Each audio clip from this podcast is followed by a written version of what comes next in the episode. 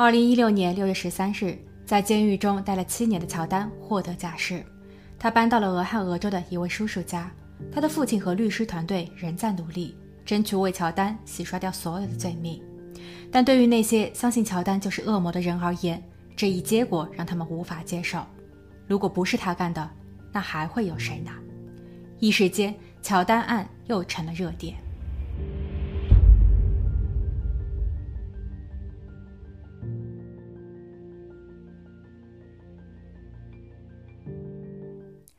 Hello，大家好，我是鬼灵异。今天的案件发生在宾州新比弗。二零零八年五月，单亲爸爸克里斯与一位他在年少时已经认识的女性肯兹开始了恋爱。这对于克里斯来说，除了兴奋以外，更是一种挑战。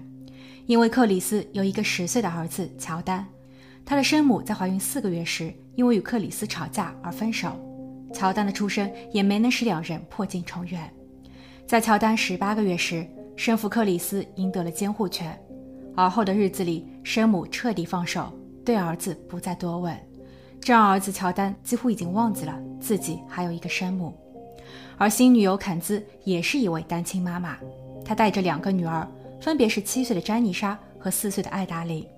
所以，如果他们结婚，势必需要两个家庭之间，尤其是孩子们能够互相融合。克里斯只是希望一切能够顺利些。幸运的是，在接触后，大家都很合得来。儿子乔丹对肯兹也很认可，并且已经改口喊他妈妈了。肯兹对于有了这个新儿子也是满心欢喜。他自己的两个女儿也都非常喜欢新爸爸克里斯。当年的圣诞节，克里斯求婚成功，一家人集体搬入了位于新比弗的一个农场。肯兹的叔叔还在圣诞节拜访了他们一家，他想带着肯兹的两个女儿外出兜风。七岁的詹妮莎还友情提醒，也带上乔丹，他现在也是家人了。过完年后，男主克里斯依旧每天会去到餐具厂工作，他在那里已经工作了多年，负责公司的运输项目。自从有了新家后，他上班的动力就更足了。准新娘肯兹则刚暂停了她热爱的理发事业，因为她已经怀孕八个半月。不久后，她和克里斯的孩子即将报道。乔丹和两个妹妹也整日期盼着。他们听说肚子里的是个弟弟，父母已经给他取好了名字，叫克里斯托夫。但2009年2月20日，厄运降临。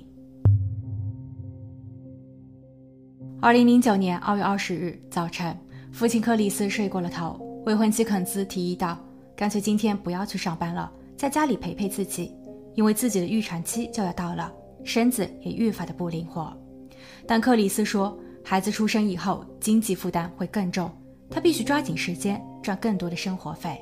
肯兹就此表示理解。两人在吻别后，克里斯急忙的赶去上班，肯兹则在床上继续小憩。七点五十分，儿子乔丹走进了肯兹的卧室，因为当时肯兹住在一楼，乔丹住二楼，他们已经商榷好，等肯兹生产后，两个人的房间进行互换，以便让肯兹能够安静的休息带娃。所以，乔丹的很多衣服都已经搬到了一楼肯兹的卧室。进屋后，肯兹还在睡着，乔丹并没有打搅妈妈，他只是安静地拿好了衣服，到浴室更换后，便走出了房间，去到客厅。乔丹的妹妹詹妮莎也已经来到了客厅，两人在沙发上坐了一小会儿，等一下他们会一同搭载校车去上课。此时，肯兹在卧室大声招呼两个孩子早一点出发，去到路边等候校车。路上注意安全。催促过后，乔丹和妹妹从后院离开。他们通常都会从这里绕到主路，比较近一些。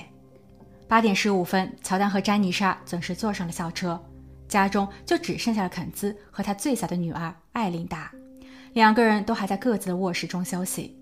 九点，艾琳达一个人站在家门口大声哭泣。正在边上修剪树木的工人留意到了她。艾琳达告诉这位工人，自己的妈妈没了。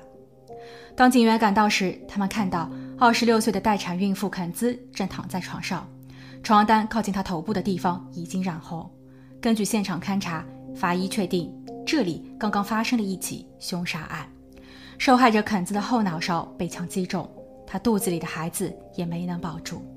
由于现场并不凌乱，所以作案人的目的很明确，就是肯兹。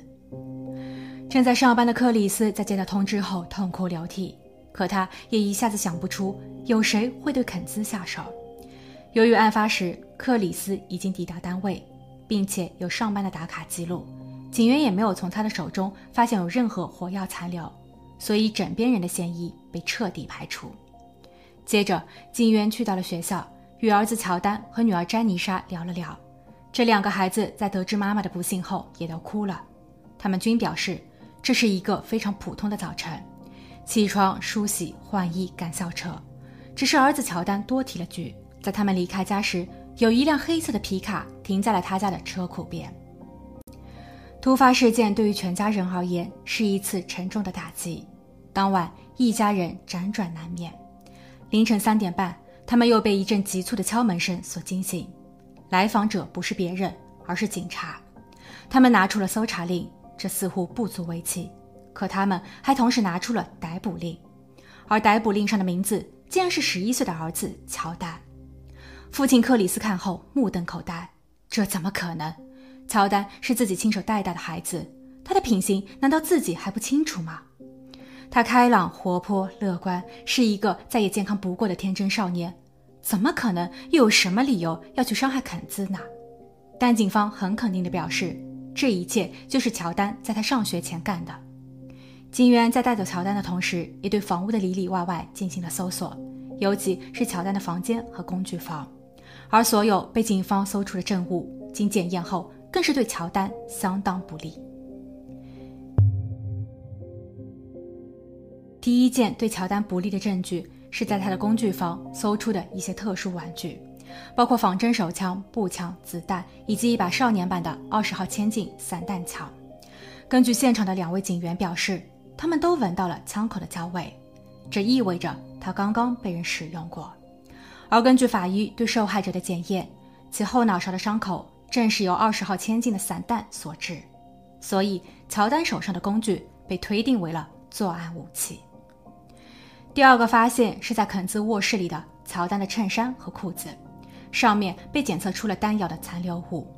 另外，在案发当日下午。警员其实不止一次找了妹妹詹妮莎谈话，在后面的几次交流中，詹妮莎说，她依稀记得早上乔丹有去过她的工具室，当他从里面走出时，手中拿着一件很长的东西，东西被衣服和毯子包裹着。詹妮莎觉得这可能是爸爸送给她的圣诞礼物，也就是那一把二十号千径的散弹枪。当詹妮莎在客厅沙发上等待乔丹去妈妈的房间换衣服时，他有听到一声巨响，他认为那是枪声，但当他再一次见到乔丹，想要与他确认刚刚的异响时，乔丹却表示他没有听见，并劝妹妹别胡思乱想。警方再问：“那你后来不是有听见妈妈催你上学了吗？”对此，詹妮莎的回答有些含糊，她说自己并不是很肯定，因为妈妈会经常催促他们，所以她不能确定。最后的一次催促就发生在案发当日。另外，他在与乔丹上校车前，他看见乔丹摸了摸自己的口袋，好像是从里面拿出了什么东西，然后扔到了路边。警方又立马搜查了他们上车的位置，然后发现了第三件证物——弹壳。而詹妮莎口中的那条包裹工具的毯子，后来也被警方找到。经检验，蓝色的毯子上有一个被烧焦的小洞，这。就是第四件证据。此时，在监狱中被关押了数小时的乔丹也更新了他的证词。他表示，案发当日停在自家车库边的可疑车辆里面还坐着一个陌生男人。乔丹的父亲克里斯认为，那个人是哈维。哈维是自己未婚妻肯兹的前男友，他与肯兹在一起六年，但后来他极强的控制欲让肯兹选择避而远之。分手后，哈维曾一直跟踪监视着肯兹，还对肯兹和他的家人生命进行过威胁。对此，肯兹申请了保护令，这一点在警局的备案中也有据可查。而哈维最新租借的房子距离克里斯家仅十英里，在他的名下也恰巧有一辆黑色皮卡车。最最重要的一点，前不久哈维才刚刚发现，肯兹的小女儿艾达琳并不是他亲生的。但哈维曾一度把她认为她是自己的女儿，他非常疼爱小姑娘。在哈维的脸书上，唯一晒过的孩子照片就是艾达琳，所以猜测哈维对此怀恨在心。以他的性格，势必会采取报复行动。警员听后一分钟都没有耽搁，他们立刻赶往了哈维家。哈维的汽车正停放在路边。由于案发的前一夜下了一场大雪，他汽车的引擎盖上还有不少的积雪。警方认为，如果哈维移动过车辆，那么在来回肯兹家二十英里后，汽车上的积雪应该早已融化了。所以从这一点而言，被乔丹所看见的黑色皮卡车并不是哈维的车。另外，哈维在接受警员的谈话时，给出了自己的不在场证明。他一直与自己的父亲在一起，并且哈维的手上也没有被检测出火药残留。他还通过了测谎测试。他并不否认自己讨厌肯兹，因为肯兹曾利用小女儿向他索要过经济补偿。但他也很肯定地表示，自己绝不可能真的去伤害肯兹。在哈维的嫌疑被排除后，乔丹又成了唯一的嫌疑人。他被转移到了宾州的一个青少年拘留中心。这里距离他的家有二百三十英里，他的父亲克里斯每天都会往返两地，在规定的时间里尽可能多的陪伴儿子。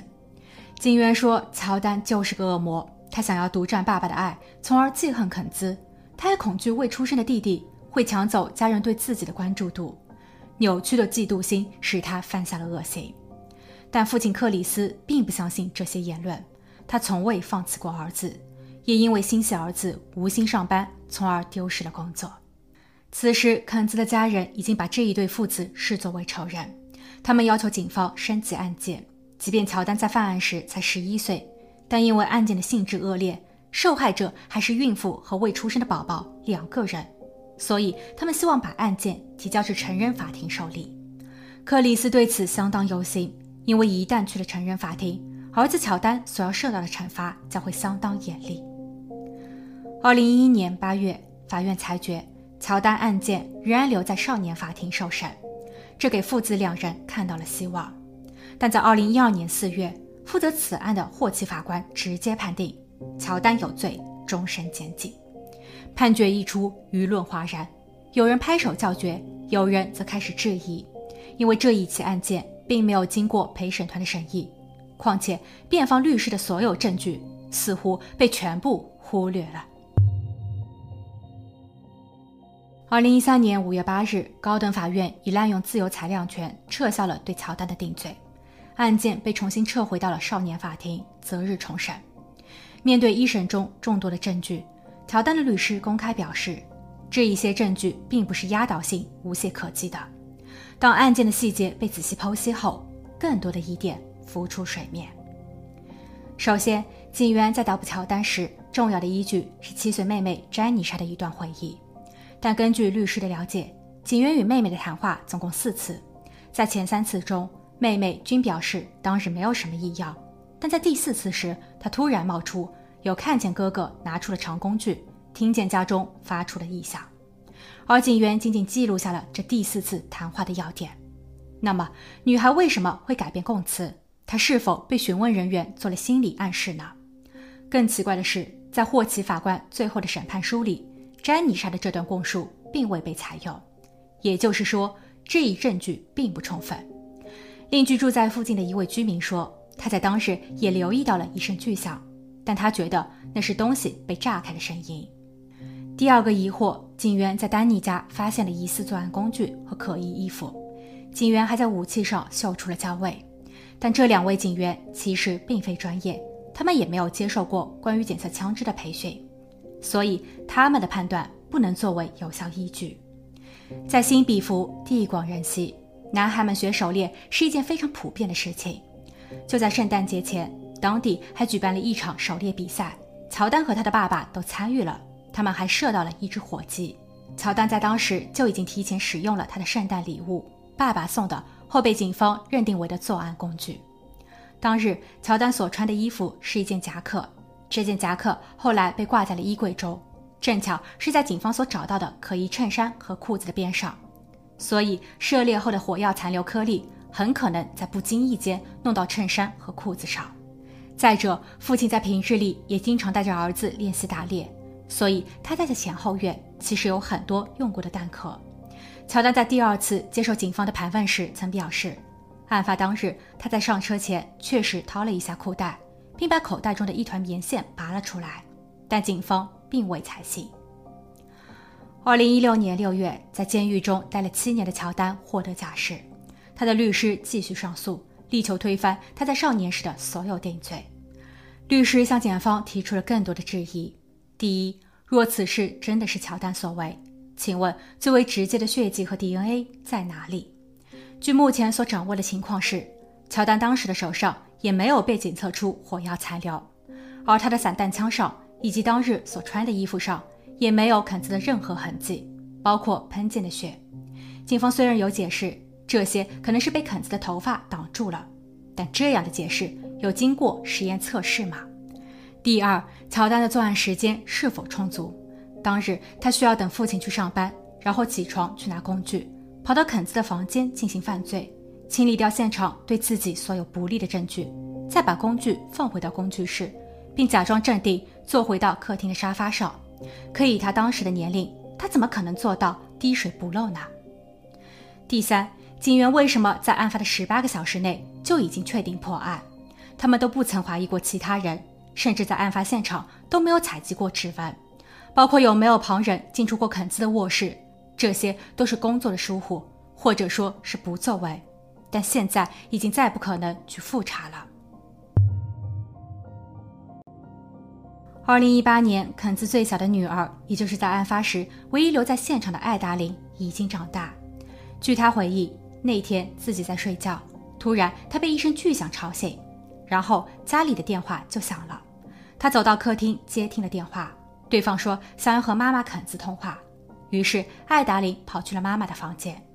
她以为妈妈睡着了，但推了推她后，艾达琳意识到出事了。她立马跑出了房门，大声呼救，并因此引起了周边园林工人的注意。而那一切发生的时间在九点左右。此时，乔丹应该在学校，所以他并不是作案人。虽然这一段内容最终未被法院采纳，因为艾达琳在事发时还太小，这么长时间。他的记忆可能会有偏差，但律师所提出的上诉问题，检方却无法作答，所以从法理上来说，乔丹应该疑罪从无。